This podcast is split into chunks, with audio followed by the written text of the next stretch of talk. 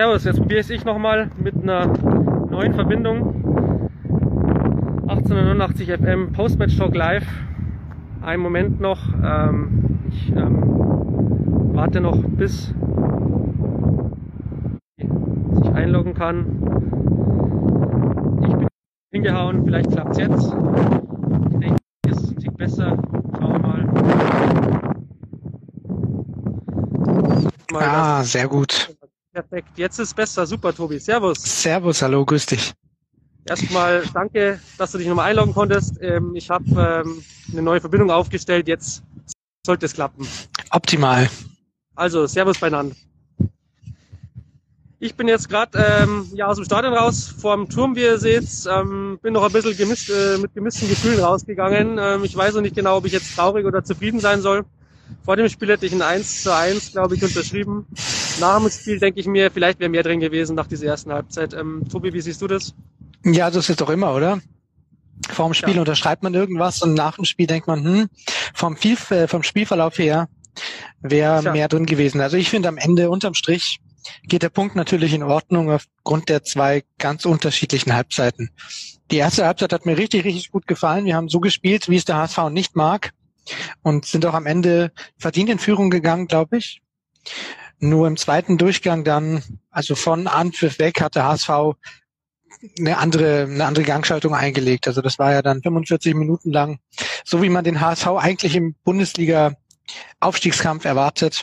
Und da hatten wir nur schwer was gegenzusetzen. Und der Gegentreffer fiel spät, unglücklich, wie ich finde, aber folgerichtig folgerichtig sehe ich genauso. Also man hat eigentlich von Minute, Minute zu Minute sehen können, dass der Druck vom HSV größer wird. Wir haben ja irgendwie uns nicht mehr geschafft zu befreien. Letzten Endes war dann auch das äh, konsequent. Äh, beim 1 zu 1 konkret ähm, im Stadion hat man jetzt nichts von der strittigen Situation gemerkt. Ähm, die Zuschauer daheim haben gesagt, ähm, es war natürlich eine Videobeweisentscheidung. Ich weiß nicht, wie hat das bei dir ausgeschaut? Also im ersten Blick ähm, hätte ich abseits gesagt. Kittel stand bei dem Schuss im Abseits und auch mit der Linie wäre ich immer noch der Meinung gewesen, dass es Abseits war. Aber das ähm, ist halt schwierig aufzulösen. Wir haben halt im Stadion nur fünf Kameras, zwei halt eben auf der auf den 16er Linien und ähm, das ist dann schwierig aufzulösen. Ich glaube, man hat hier einfach in beiden Fällen gesagt, wir können die Entscheidung des ähm, Schiedsrichtergespanns nicht eindeutig widerlegen. Also hat man die Absetzentscheidung beim vermeintlichen 1-0 für Hamburg so ja bestehen lassen und ich glaube, das Tor, das 1 zu 1 hat man dann auch so bestehen lassen. Ja, ja und dann war es äh, natürlich so, dass äh, jetzt die letzten fünf bis zehn Minuten nach dem 1 zu 1 haben nochmal die Hamburger gute Chancen gehabt. Ähm, die, glaube ich, beste hat ja Alex Meyer eigentlich bravourös gehalten. Sensationell. Also, hat er uns wirklich wieder im Spiel gehalten. Ähm, ja, eigentlich froh sein, dass du dann am Ende 2 zu 1 äh, das noch passiert ist, dann eigentlich dann wieder, ja. ja, aber das wäre nicht verdient gewesen, finde ich. Ich meine, wir hätten auch Chancen, wir sehen es an den Kommentaren auch, ähm, in der ersten Halbzeit das ein oder andere Mal mehr zu treffen. Also wenn ich gleich an die erste Szene von Besuschkow denke oder Kaliskane, also wir hätten durchaus auch zwei machen können. Deswegen, klar, das 1 zu 2 hätte fallen können, da haben wir jetzt Glück gehabt am Ende, aber das wäre nicht verdient gewesen. Ja, hast du, hast du teilweise Grund auch äh, zu granteln? Also wir haben in den letzten Spiele Spiele anges äh, Szenen angesprochen, die zu verbessern sind. Ähm, ich finde, unsere, unsere Standards sind natürlich immer noch nicht so das Gelbe vom Ei. Sagt er, nachdem wir einen Standardtor erzielt haben? Tja, stimmt, stimmt schon, aber trotzdem, also es ginge noch mehr bestimmt. Ja, also die Standards waren heute in Ordnung. Wir haben ein Tor nach einem Standard gemacht und man kann ja nicht erwarten, dass alle Standards plötzlich passen. Also ein Tor nach Standard finde ich super. Ich finde, dass wir das defensiv auch wieder ähm, gut gelöst haben. Wir hatten diesmal keinen gravierenden Patzer drin. Die hatten wir ja in den letzten Spielen ständig. Wenn wir uns äh, aufregen wollen, was jetzt glaube ich nicht unbedingt muss, aber wenn wir was kritisieren wollen, dann halt, dass wir vorne keine Durchschlagskraft haben. Ich glaube, offensiv merkt man heute, dass so Leute wie Stolze, Jan George, äh, Albion Frenetzi einfach fehlen. Das merkst du. Bei allem Respekt, aber Makridis und Schneider haben halt nicht die Qualität, die die anderen Spiele haben. Mhm. Jetzt sagt ein User noch, ähm, eine rote Karte jetzt geben sollen für Aaron Hunt.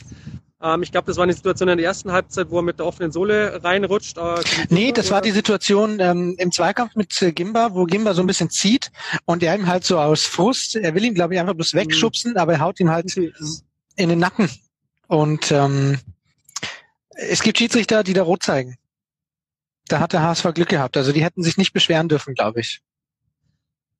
Weil ich ähm, sagen muss, in der ersten Halbzeit ähm, war das überhaupt eine der wenigen Aktionen, wo, wo, wo Hamburg auch irgendwie sowas wie Aggressivität, wo Leben gezeigt hat. Den haben wir in der ersten Halbzeit ja doch den Schneid abgekauft. Und mhm. ja, ja. ich, ich frage mich immer, ob sie dann umgestellt haben in der zweiten Halbzeit oder ob sie sich einfach am Riemen gerissen haben, also dass sie quasi die individuelle Qualität ausgepackt haben. Zwei, zweischneidig, also zwei Sachen äh, spielen da, glaube ich, eine Rolle. Zum einen finde ich, dass sie auch sonst Aggressivität, Aggressivität gezeigt haben.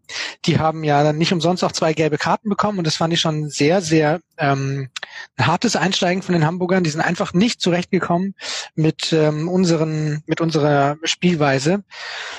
Was die zweite Halbzeit betrifft, die haben ja einen Doppelwechsel durchgeführt ähm, und ich glaube, das hat so ein bisschen den Ausschlag gegeben. Also die Spieler, die gekommen sind, vor allem Jasula, die haben nochmal richtig Energie reingebracht. Ja, das stimmt, ja. Und wir hatten dann irgendwo auch nichts mehr gegensetzen. Ich habe den Eindruck gehabt, Albers und Kaliskana waren so ab der 60. Minute ziemlich platt.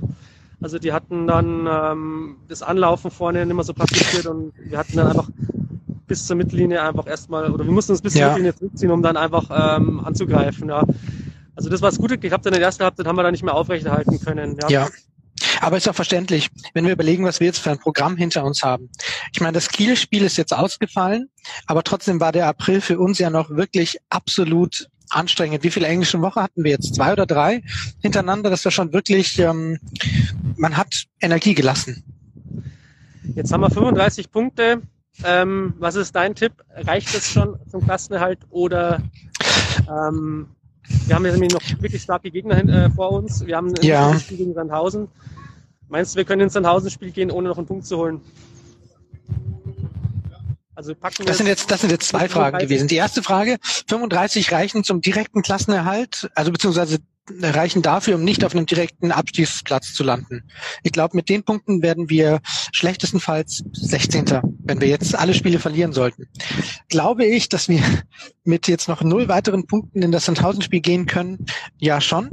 Weil ich glaube, dass wir Sandhausen besiegen, dass wir besser sind als Sandhausen. Und ähm, wenn wir jetzt wieder im normalen Rhythmus sind, haben wir, glaube ich, eine gute Chance, da zu gewinnen.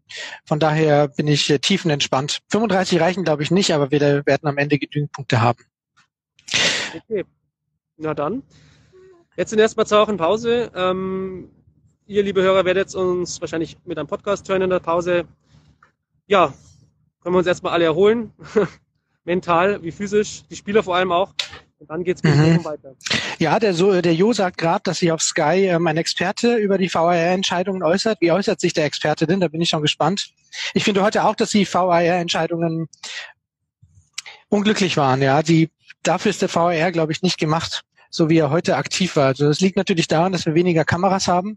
Ich glaube, dass beide Abseitssituationen halt einfach nicht eindeutig erkennbar waren und der VAR dann einfach gesagt hat, ja okay, können wir nicht sehen, also im Zweifel bleibt dann einfach die Schiedsrichterentscheidung oder vom, vom Hauptschiedsrichter bestehen. Ansonsten fand ich auch schon ähm, sehr schwierig. Ja, also so macht es mir keinen Spaß. Ich muss es mir mal daheim an der ähm, im Bildschirm anschauen, weil ich habe es jetzt nur live im Stadion gesehen. Ähm, und selbst da ist es schon ziemlich nervig. Ähm, erstens, weil man eben auch nicht weiß und warten muss. Und dann daheim nochmal zu sehen, dass diese Entscheidungen sehr, sehr zweifelhaft und, und, und zweideutig eigentlich auch sind. Ja, ja, aber das ist halt einfach ähm, der Fußball, ja. Der Schiedsrichter hat ja schon vor dem VAE eine Rolle gespielt und ähm, ich finde, wir sollten dem Schiedsrichter nicht so viel ähm, ähm, Gewicht beimessen.